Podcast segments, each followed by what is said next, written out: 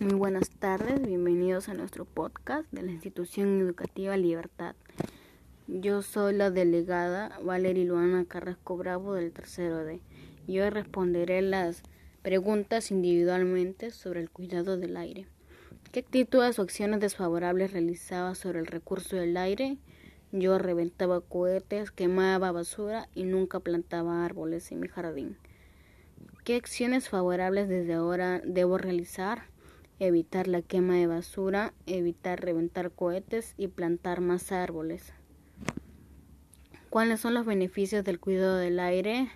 Tener un aire más saludable y puro, en especial para las personas con enfermedades respiratorias. Bienvenidos a nuestro podcast de la institución educativa Libertad. Soy Juan Carlos Basilario de tercero de secundaria. Voy a responder las preguntas planteadas en forma individual. ¿Qué actividades o acciones desfavorables realizaba sobre el recurso del aire? Yo antes tiraba la basura, no reciclaba, no hacía nada de eso. La, la pregunta B. ¿Qué acciones favorables desde ahora debo realizar?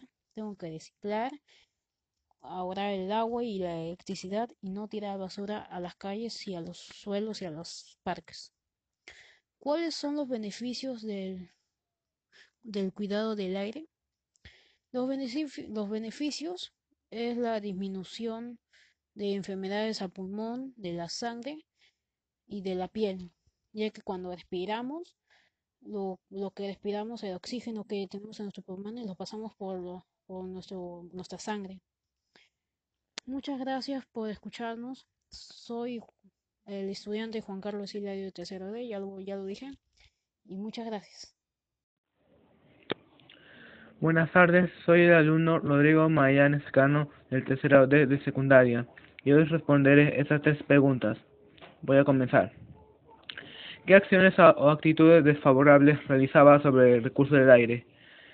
Tirar desperdicio a las calles, no reciclar, y no botar la, y botar la basura por cualquier lado. ¿Qué acciones favorables desde ahora debo realizar? Reciclar, no botar la basura por cualquier lado y usar menos productos químicos. ¿Cuáles son los beneficios del cuidado del aire?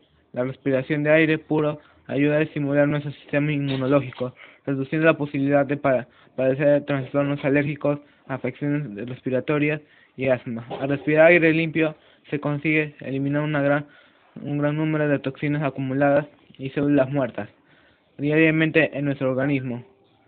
Gracias. Muchas gracias por escucharnos. Somos los cuidadores ambientales del aire.